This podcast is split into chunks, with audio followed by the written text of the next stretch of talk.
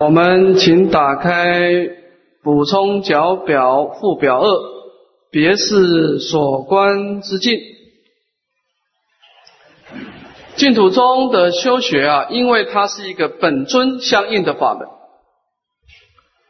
那么本尊相应就是开出来就是他利门果地教，也就是说，我们净土中的所有的功德，包括今生的安乐。包括来世的解脱，完全是弥陀本愿的摄受。那我们要做什么事呢？我们只要做一件事情就够了。我们只要做想办法跟弥陀感应道教，做这件事就够了。就是把我们在练心呢，跟弥陀的心呢，让它调到能够心心相印，感应道教。我们做这件事情，不是要你去修般若蜜，就是说弥陀的心跟我的心要能够相随顺，因为弥陀的心是极静的，你是散乱的，你怎么感应呢？弥陀的心是正念的，我们是颠倒的，你怎么感应呢？所以，当你的心是极度散乱，当你的心极度颠倒的时候。你说你看到的佛佛陀现前，你要小心了。你应该不是跟阿弥陀感应到交了，有问题。没有一个佛陀是在你起颠倒的时候、起散乱的时候、攀岩心的时候现前，不可能。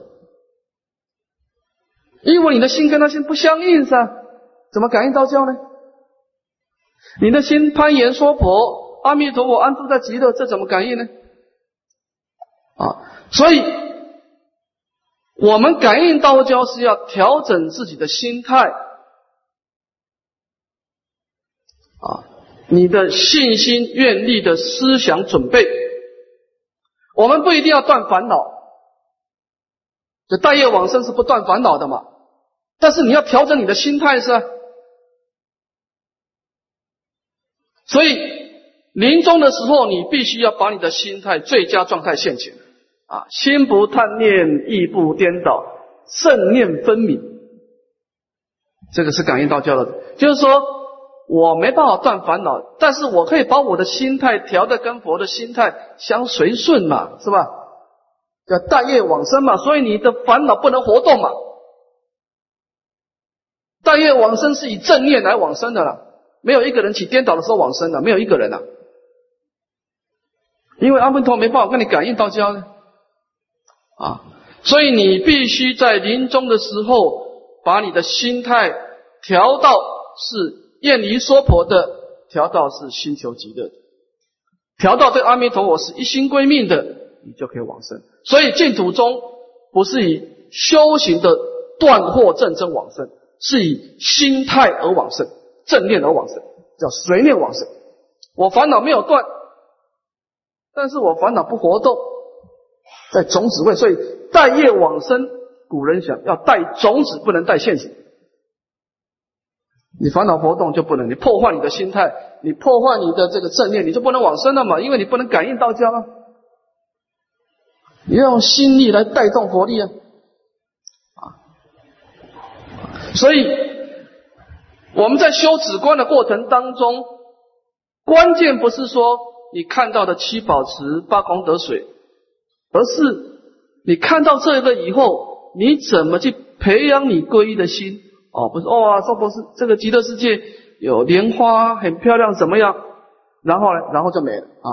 你要把这个莲花的庄严，把它回归到你对弥陀的归，所以我要往生，因为这样，所以我要往生。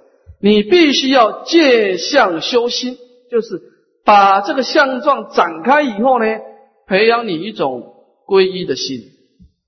这就对了，所以在修止观之前，智者大师要先做好心理建设。为什么要修观？叫做脱尽修观，佛像来显。我们必须假借一正的庄严的相来启发我们对弥陀强烈的皈依。我们必须假借对极乐世界一正庄严的相，让我们放弃对娑婆世界的贪念。他完全在为我们临终正念做准备的。所以你在修观的时候，你最后的会归处就是那个那个导向。你整个十三观修完以后，你那个思想导向是很重要。整个观想念佛的导向，就培养你一心归命的心，就这个导向而已。好，好，那我们在在观的时候啊，其实有两个哈，一个是观佛，一个是观净土。那么在十八页里面呢，它是设我得佛，十方众生自心信要一生我国乃至十年啊。那么这个地方。这种往生的人，在十八页往生啊，上岛大师解释啊，他偏重在自心信要，就是对阿弥陀佛强烈的信仰啊，相信我是生死罪恶凡夫，我没有出离的因缘，相信阿弥陀佛有广大的四十八愿，一定可以救拔我，所以对阿弥陀佛一心归命，通身靠祷。那么临终时，临终的时候以强烈皈依的心呢，持名十句佛号。这个十句当然只是个概念了，不是说刚好十句的啊。念念相续啊，乃至敬业成就，若不生者不取正觉，唯除无力回谤正法。所以这种人是信仰特别强烈的人，他完全是跟着佛陀的功德产生强烈的信仰而往生的。阿弥陀经偏重在第十八愿，无量寿经。跟观经就有一点偏重，讲到净土的庄严。我们看十九愿是怎么说的：说设佛得佛，十方众生呢发菩提心，修诸功德。哎，这个人是一个大圣的行者，他有愿力上求佛道，下化众生，而且他还有行动。这个修诸功德，当然包括了善业的布施、直接忍辱，也包括了正念的止观。但是这个地方偏重止观。特别是这个观察极乐世界一真庄严啊，那么他发菩提心修出功德以后呢，他考虑到五浊恶世的这个问题，所以他为菩提道而发愿求生净土。那么临寿终时，阿弥陀佛一定跟大众围绕现在其前，若不尔者不取正觉。所以他在观的时候，有人是专观弥陀的本愿功德，有人是专。偏重净土庄严，那么本经是偏重十九愿，偏重。当然，这两个愿可以兼修，可以兼修。就是说，我们在所以在偶一大师他提出个概念，是以持名为正恨，以观想为助恨。因为你观想可以强提醒你自己呀。培养一种对极乐世界的皈依的心，所以你佛号提起来的时候，你就能够以这个强烈的坚持啊，去抗拒你的妄想。佛号是要坚持的，不能念要他念，不能专要他专，而那个坚持的动力，来自你对弥陀的皈依呢。有些人临终的时候提佛号，他没有办法坚持，就被妄想带走了，心随妄转了。这是什么？平常心态、心理的准备功夫不够，只会念佛，没有皈依的心，缺乏皈依，强烈的皈依。好，那么这个地方讲到所观境呢，我们本经的所观境是讲到整个极乐世界一真庄严啊，产生强烈的愿力啊，这个是我们要清楚的。好，好，我们回到。这个经题，所以我们这个经题讲观啊，有两个重点：第一个安住的问题，第二个调伏的问题。我们观以何为住？以一念心性为住，莫向外求。的第一个，第二个如何调伏我们对娑婆世界的贪爱呢？以净土的庄严为所关境，来厌离娑婆，心求极乐，调伏我们对三界的爱情。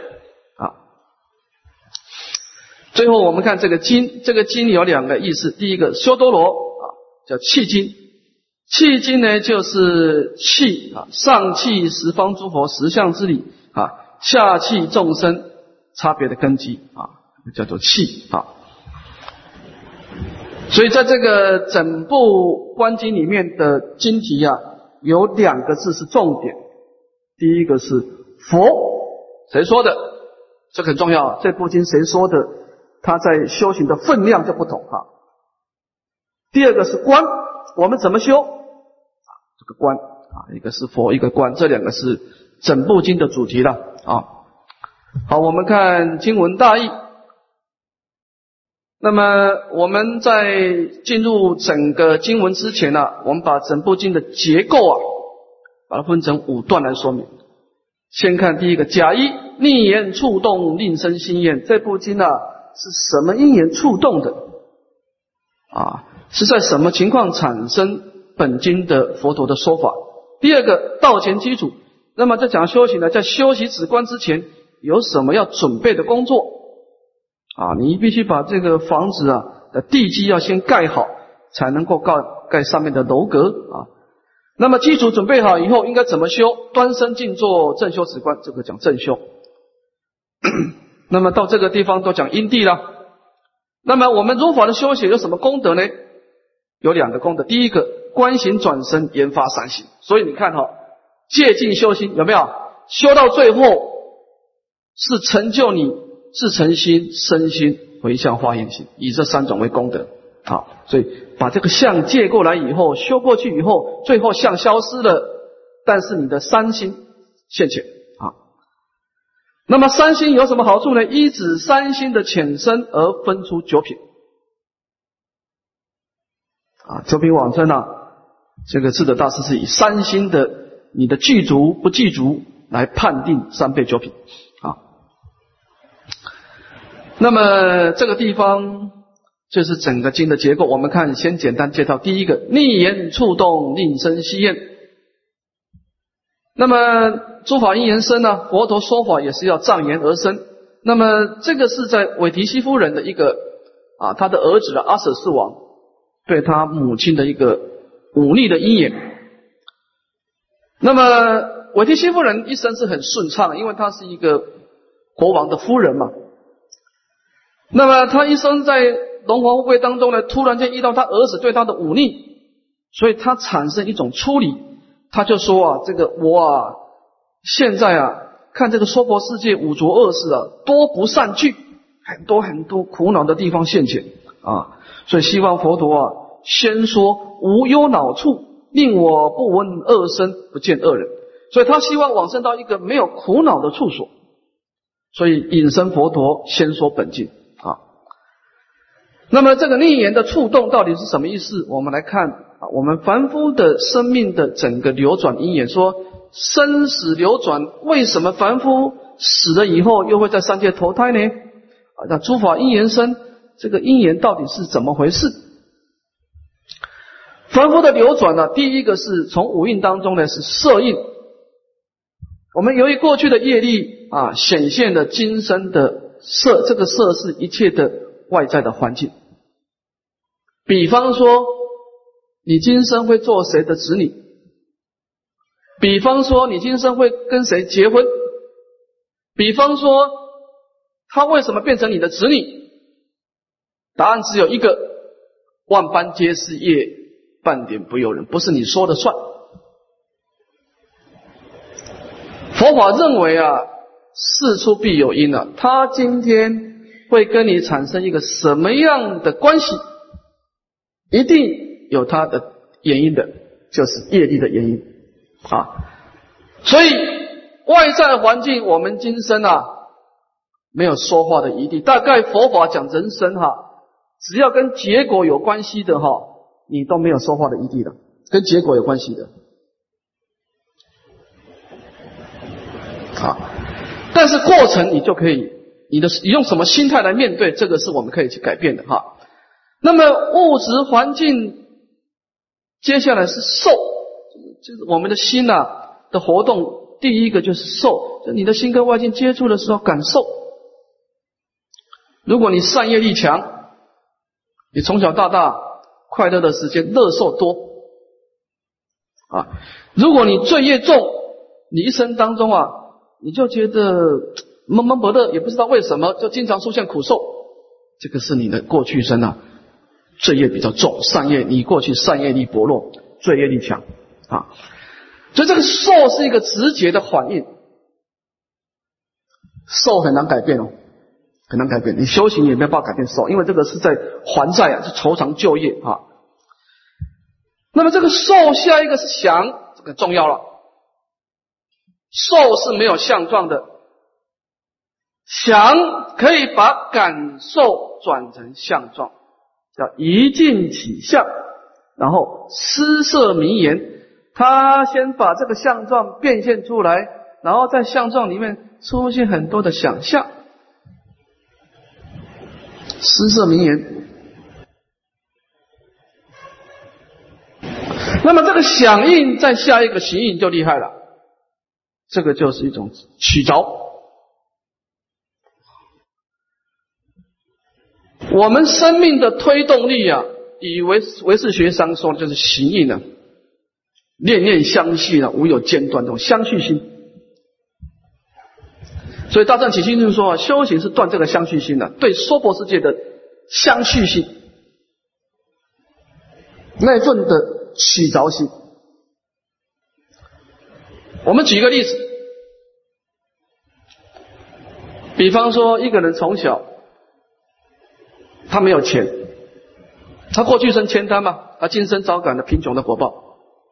贫穷没有对错哦，果报没有善恶，果报只论苦乐。所以佛法讲果报没有善恶，贫穷是一种痛苦的果报，但是它不是罪恶，不是。啊，那是贫穷有问题的。我们对贫穷会起颠倒，你贫穷以后会产生苦受，苦受以后你会产生错误的想象。为什么我这样贫穷，他这么富贵？然后你会去追求，但是刚好有人或者你刚好得到金钱了，你得到快乐了。这个时候你产生这个想象啊，你就会对这个金钱产生美好的想象。哇，这个金钱是大功德的境界啊！它让我产生安乐了。其实你快乐是你的善业，钱只是个助缘而已。你不相信，你福报享尽的时候，你钱再多，你也不快乐。外在的环境是个助缘啊，你你的善业力，你真正让你快乐是善业力。但是一般人看不到这个善业力，他只看到外表的外环境，所以他想久成思，他就变成对金钱执着，因为他曾经小时候。因为这个东西而快乐，他曾经过去生因为别人给他的温情而快乐，所以我们人生当中因为很多的感受经验，产生很多错误的想象，最后累积成一种对三界的执取，这个是严重啊！这个行令就是执取，我一定要得到。在楞严经说妄想不可怕。你看，我们一天打多少妄想？几十亿个、几千亿个亿亿个妄想。但是你所有妄想，你都会去实践吗？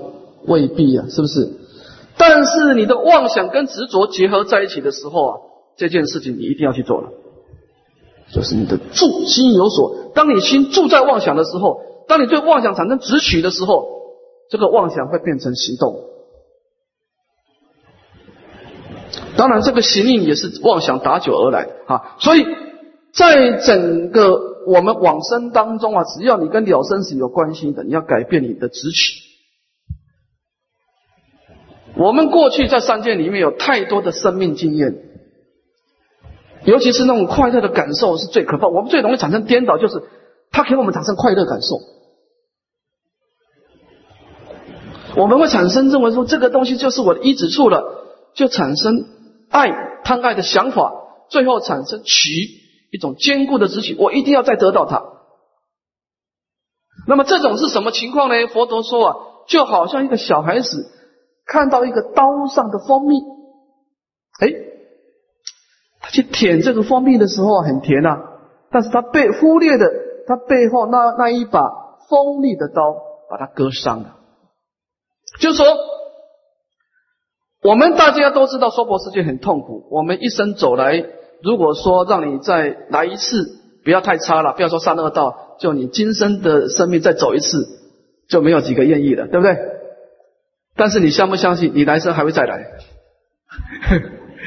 为什么？因为我们在三界当中有很多美好快乐的回忆，而这个回忆，我们给他太大的力量。才能取走，就是我们看到的刀上的蜂蜜，但是我们不知道我们付出的代价。就是娑婆世界的颠倒，就是说，我们往往在人生经验当中有些快乐的感受，而这些感受呢，却遮盖了我们曾经付出的痛苦。我们忽略我们为了这个追求这种三界的无意的快乐，我们付出的生死疲劳的无量的痛苦。你看，每一次的瘦身，你就要付出多少代价？一次就好。但是我们永远记得娑婆世界好的一面。你看这个问题在这里，这就是错误的想象产生错误的执着，而这个行印是最可怕的。哦。行印后来就把它储存成阿赖耶识，最后要变现果报，这构成了一种生死轮回。我们的物质接触产生快乐跟痛苦，当然痛苦我们比较不会去执着了，尤其是快快乐的感受，这福。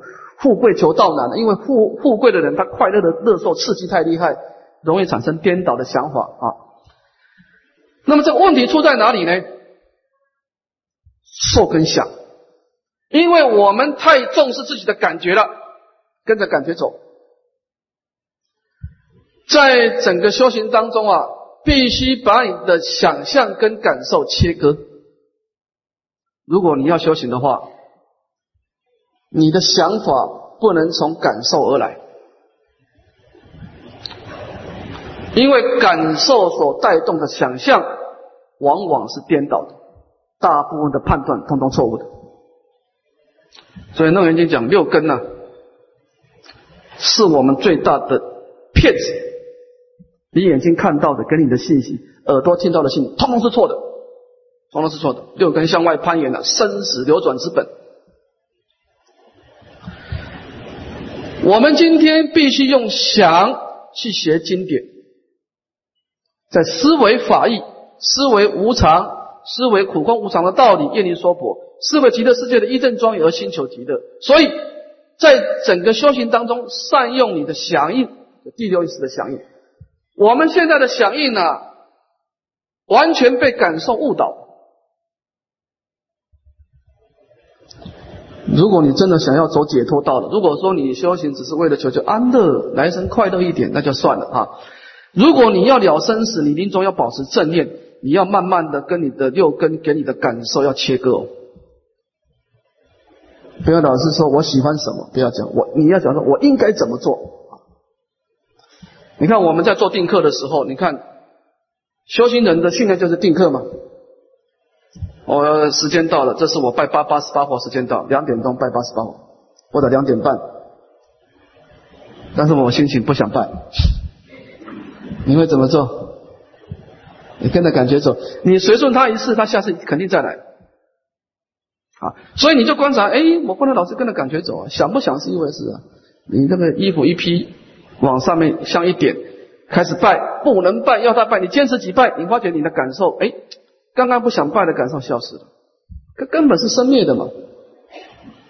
所以关键那个坚持，你你必须在你生命当中不断跟你的感受要抗拒啊，你才有可能正念分明了。诸位，我要告诉大家，你临命终的时候，你的身心状态不是非常好，一切诸根悉皆散坏啊，一切坚属悉皆舍离。一切威势悉皆退失，一切珍宝不复相随，所以你感受不会很好啊！所以你必须把你的响应脱离你的身心世界去应念弥陀。所以我们在修行的角度呢，第一件事情，心要能够不随妄转，这个妄就是你的感受，虚妄的感受，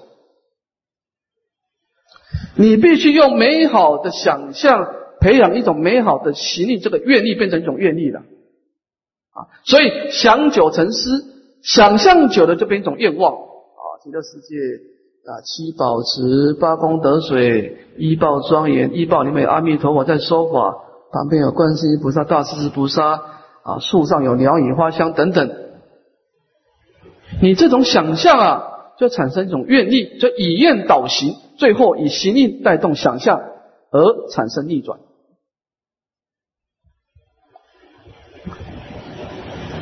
生死凡夫的想啊，是由外境而来的啊，叫心随妄转。修行人的想是以愿导行，以愿力来引导你的想象。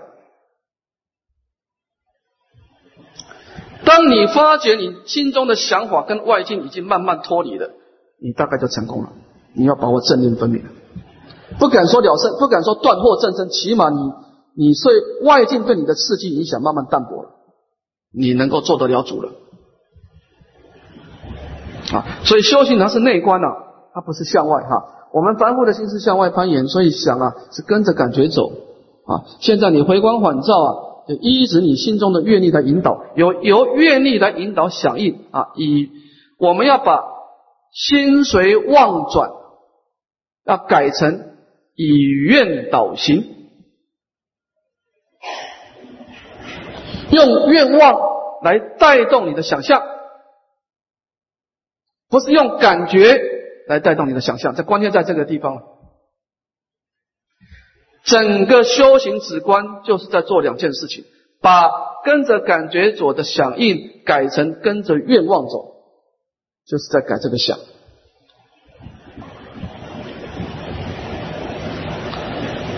诸位都知道，舍利弗尊者啊，他脾气很大，嗔心很重。为什么？他曾经做过五百次的毒蛇。这公案我们再给大家复习一次。舍利弗尊者他曾经做一个商人。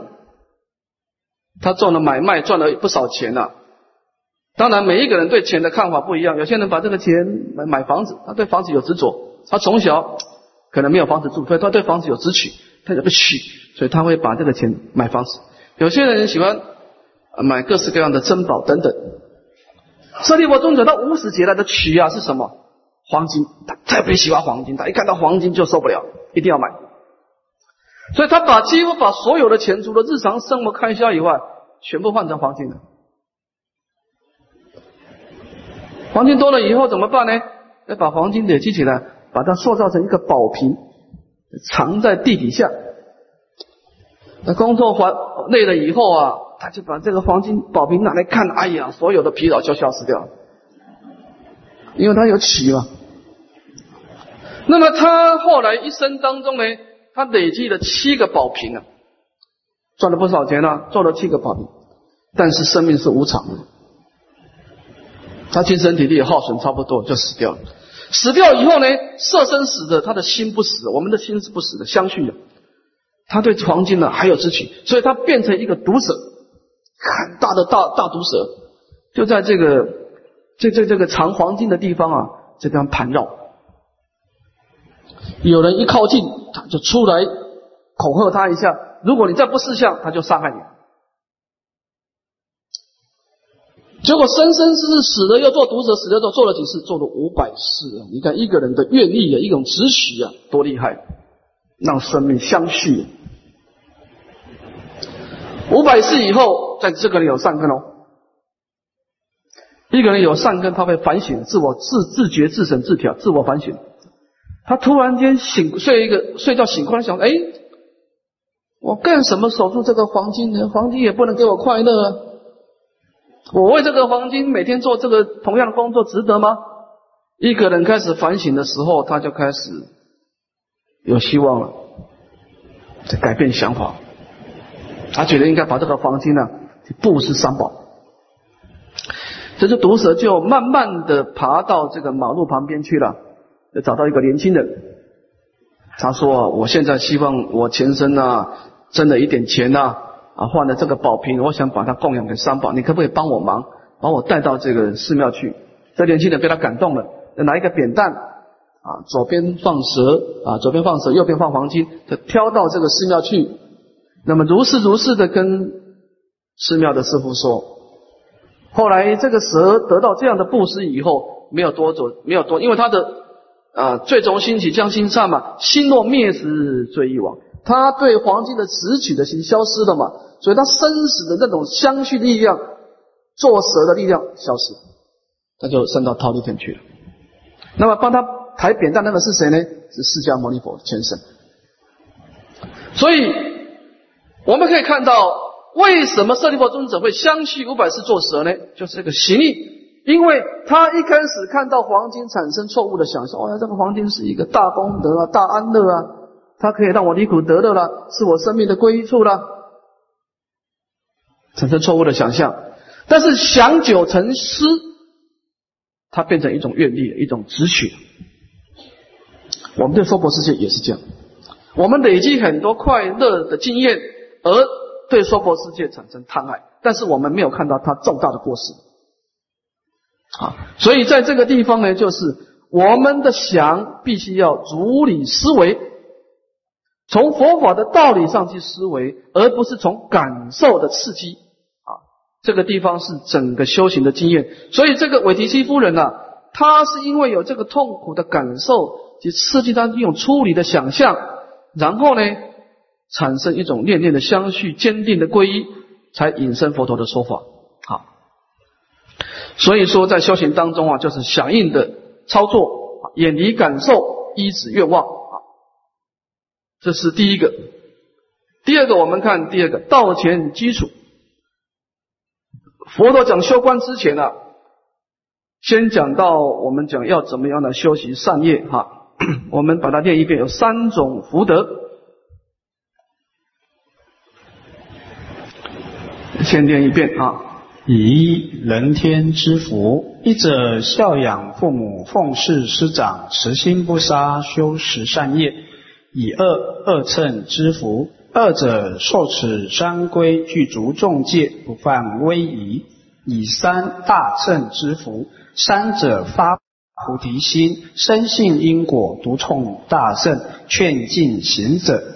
好，那么修行虽然是以讲到这个响应跟行应呢，就是思跟想哈，以正念为主，但是善业是基础哈。那么本经当中说，你修净土宗人，虽然修观了，你要有三种善业做基础。第一个人天之善啊，是孝养父母，他提出三点。第一个对父母，因为父母对我们生育养育之恩。啊，这是大福田。第二个师长啊，对我们的教导，奉事师长。第三个实行不杀。在本经当中呢，讲到这个净业三福啊，就是说这个杀盗淫妄啊，这个杀生是，因为你杀害众生啊，你临终的时候，冤亲长主会障碍你啊。那么他提特别提出三点：对父母的孝顺，对师长的恭敬。第三个不能有杀生的行为啊。修持善业，的第一个；第二个，恶圣之福，受持三规，具足众戒，不犯威仪。啊，这个地方讲到这个戒恨啊，你所受的五戒，乃至于菩萨戒。第三个，就是发菩提心，深信因果，读诵大乘，劝进行者。这个是发菩提心，广修六波罗蜜，乃至于这个读诵大乘经典呢。那么劝进行者，这是利他了，把这个道理再宣扬出去。来劝勉别人也去做，那么这个是整个止观的基础啊，就是这个防止的基础啊，所谓的福德资粮的基础啊，这是第二段。到了第三段，佛陀正式修学止观。那么本经的十六观呢，其实真正修止观的是十三观，后面的三观呢，啊，十四、十五、十六是讲三倍九品的往生呢，啊，讲到果地功德哈。那么十三观呢？我们简单介绍一下。佛陀先讲日观，这个日啊是落日。落日观有两层意思：第一个，确定我们往生的方向。极乐世界是在西方，在从事西方过十万亿佛土，对不对？那么落日、夕阳都是在西方，这第一个。第二个，它建立我们对。光明相的认识，极乐世界的义正庄严都有光明。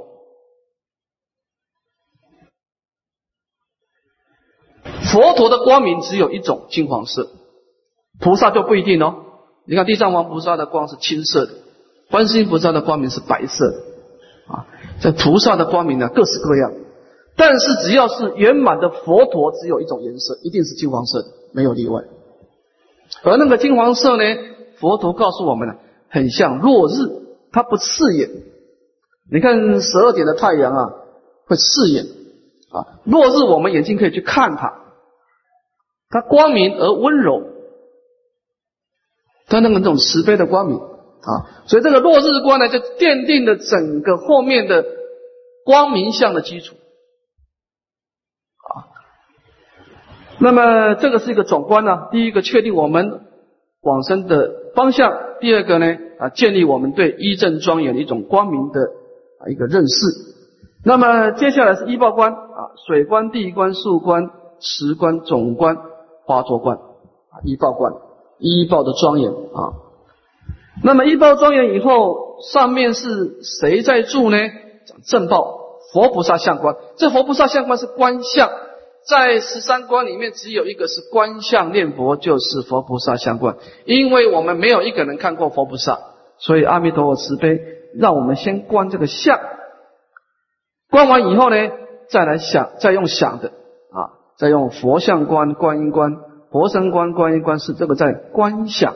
先观相有个概念，再观想啊，这个是正报观。那么观完以后呢，再讲到综合的。普往生观在杂明佛菩萨观，所以他这个观的次第是这样哈，他是先建立一个落日的总相，然后呢再观极乐世界一正庄严、一报庄严，再观正报 正报庄严，然后再做莲花的开合之想往生观，后面十二三就莲花呢啊，先做莲和莲花呃合起来想，再开想啊花开见佛悟无生啊。再做莲花开合之想啊，做自己往生之想啊，在整个医报正报跟综合观里面呢，最重要是莲花观，它通于医报，也通于正报。所有的佛菩萨是做，是所有的佛菩萨都做做莲花的哈，通于医报，通于正报，也通于普往生观莲花。所以莲池大师说啊，观想极乐世界最重要是莲花观，因为你到极乐世界。你第一个去的地方是哪里？对了，莲花受生。你要跟莲花要建立一个很亲密的因缘啊！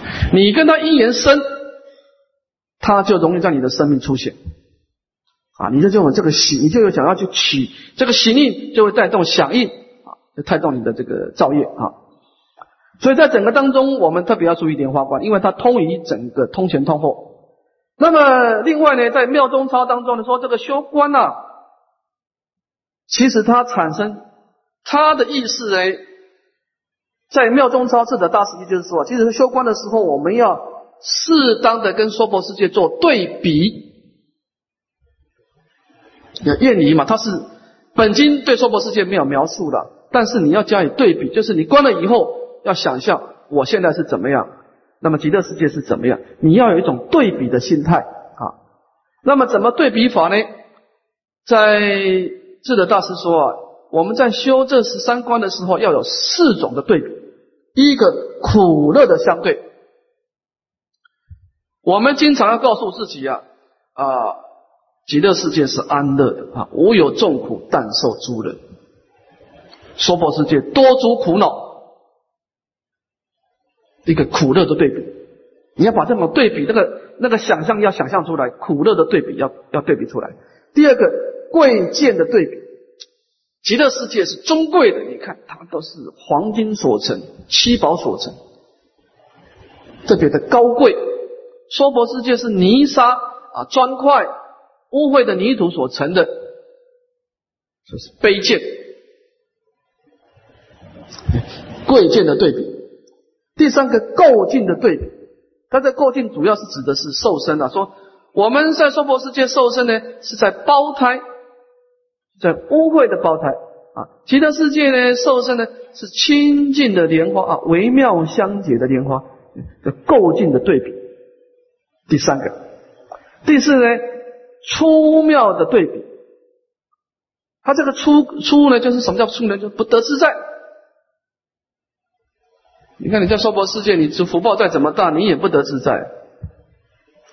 你要吃一个好吃的东西，不是你有钱就可以了。你肠胃要好，第二要有人脉，第三个你心情要心情要愉快。你心情不愉快，吃什么都没有用。你要很多很多的因缘具足，那个快乐的感受才会出现的。而且很多快乐的感感受不是超自在你，所以娑婆世界的福报是不得自在的。你要跟很多人配合，你要付出很多的代价，快乐才会出现。极乐世界不必，极乐世界的快乐是大自在，你几乎可以心想事成啊！你吃东西，你不必假借别人做，你跟别人卖不卖都没关系，你失时得时，失一得一啊！你吃饭呢，你想吃什么东西，它现前，吃完了它自然消失掉。它是一个心想事成的世界，它是一个大自在的世界，所以它有粗妙的不同啊！所以在这个极乐世界的观想当中呢，我们在观这个相状的时候啊，你要把四种对比要对比出来：第一个苦乐的对比，第二个贵贱的对比，第三个构境的对比，第四个粗妙的对比。四种对比，啊，那么建立我们愿离娑婆、心求极乐的一种坚定的愿望啊，这个是在修十六观里面要注意的四个重点。那么这个是四观，我们再看理观，在理观当中呢，智者大师在前面的讲到理观的时候，他在玄谈的时候，他提出两个重点，第一个是啊，这个一心上讲通义啊，我们先把这两段念一次啊。因缘所生法，我说即是空。一名为假名，一名中道义。法界圆融体，作我一念心，故我念佛心，全体即法界。好，那么因缘所生法，就是说，因缘所生法，当然广义来说是五蕴身心了啊。但是大师说五蕴太广了。他就把这个响应抓过来，说我们观这个响就好。这个响应呢，智德大师说，它就是我们现前一念心性，它可以往坏的方向想。现前一念心性向外攀岩的时候，跟着感觉者的时候，它启动的祸业苦。当这个响应跟着我们心中的菩提愿力而走的时候，他呢启动的法身波的解脱。所以他以这个一念心性为所关键。所以简单的说呢，什么是因缘所生法呢？以智德大师的意就是一。心一念心性，那么一念心性呢？用空假中来观，这个是就能够转世成智啊。这是一般的圣道门的通义。但是净土中呢，把这一心三观回归到净土的时候，是第二个。我们真正要学的是第二个啊。说法界圆融体，作我一念心，故我念佛心，全体即法界。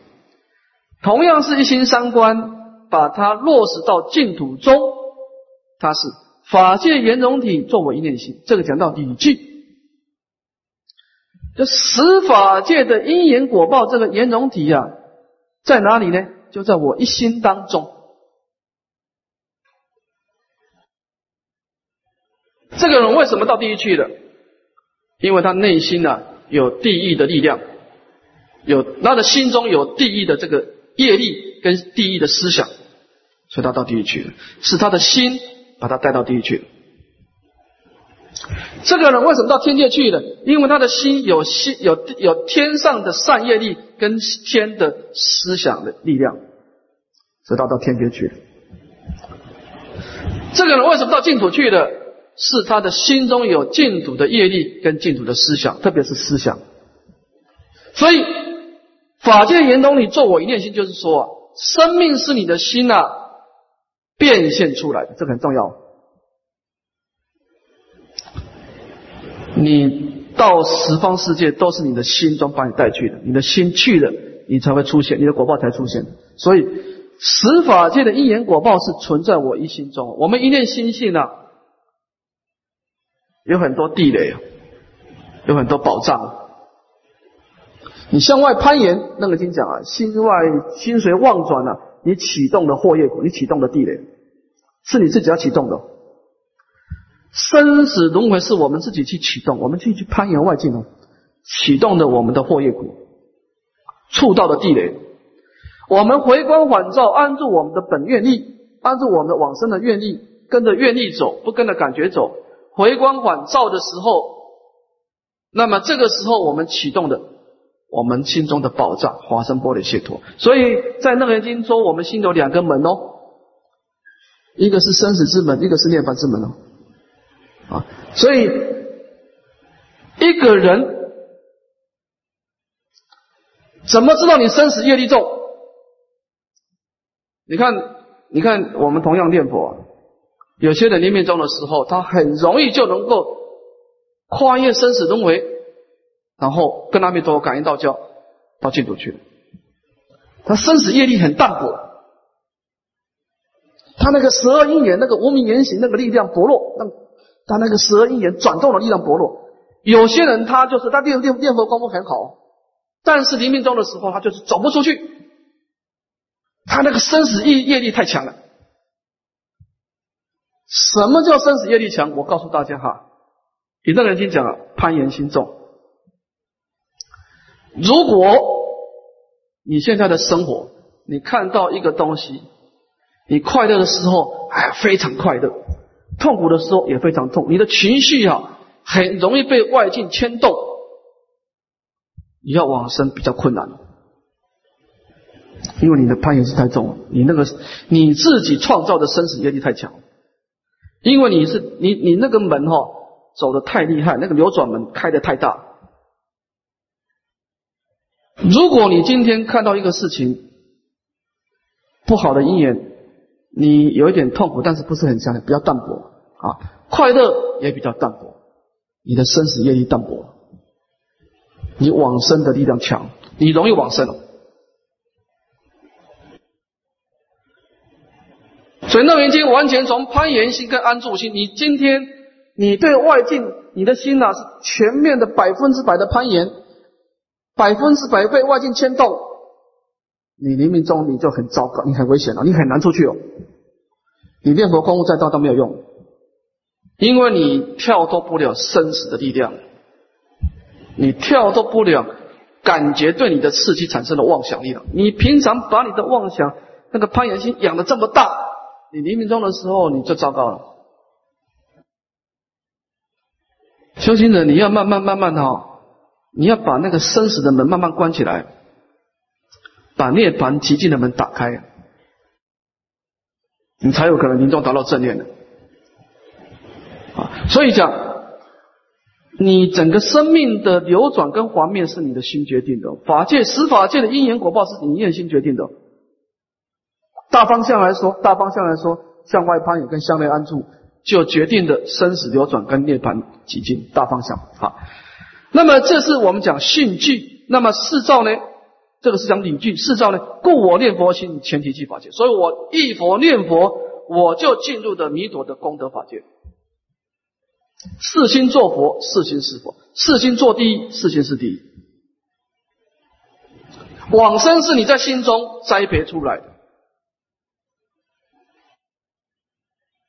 有人说：“哎呀，极乐世界这样演十万亿佛土，我倒不如往生到弥勒多帅天。理由呢？因为他在三界里面讲这种话是外行话。你我不往生跟距离没有关系吗？是吧？你管他十万亿佛土、二十万亿佛土，你心中相应，就算他十万亿佛土、二十万亿佛土，你照去嘛。你不相应。”就算他在你的隔壁，你也去不了。像台大，你你住在台大的隔壁，你就住台大吗？对不对？你跟距离没有关系了。你讲这句话，表示你这个人心外求法。十万亿佛土、二十万亿佛土不构成往生的问题，是你心态准备好的，阿弥陀佛自然现前嘛。所以，故我念佛心，前提即法界嘛。你念佛的时候，你不要管那十万亿佛土、二十万亿佛土。你管你自己相应的没有？你准备好了没有？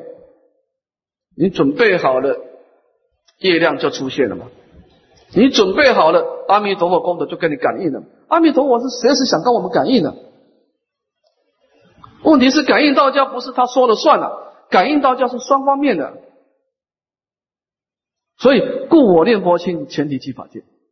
我们的思想必须要调整成往生的思想。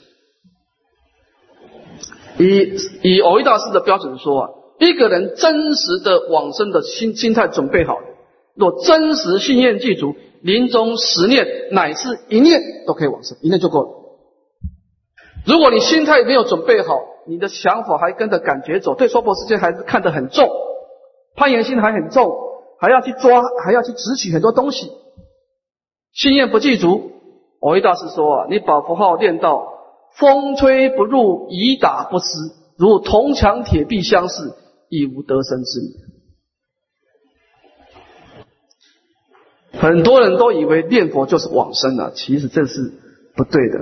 你重点在你的思想准备，信念是根本，佛号是枝末。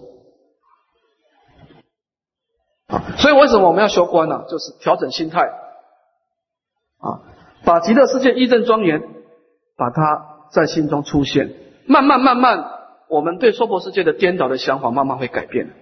我们从苦乐的相对。贵贱的相对，构境的相对，出妙的相对，我慢慢慢慢慢慢自己啊改变自己的思想。其实修行你要跟自己沟通啊。我们过去欣喜很多错误的想法，现在用道理跑到你内心的深处，跟自己沟通，用现在的你跟过去的你沟通。你必须说服你自己。你不一定要说服你，说服你自己。好，我真实的放下说服，我真实的要真的要求为菩提要求真净土，你就成功了。所以修止观呢，观想念佛就是，就是跑到你内心的深处，跟你自己沟通，跟你过去无量劫来那些生命经经验留下的错误的颠倒想法，去纠正你的错误。这个就是我们观想的目的，叫做转世成智，把以前带有感情的攀岩心的想法，把它转成一种正确不颠倒的智慧。啊，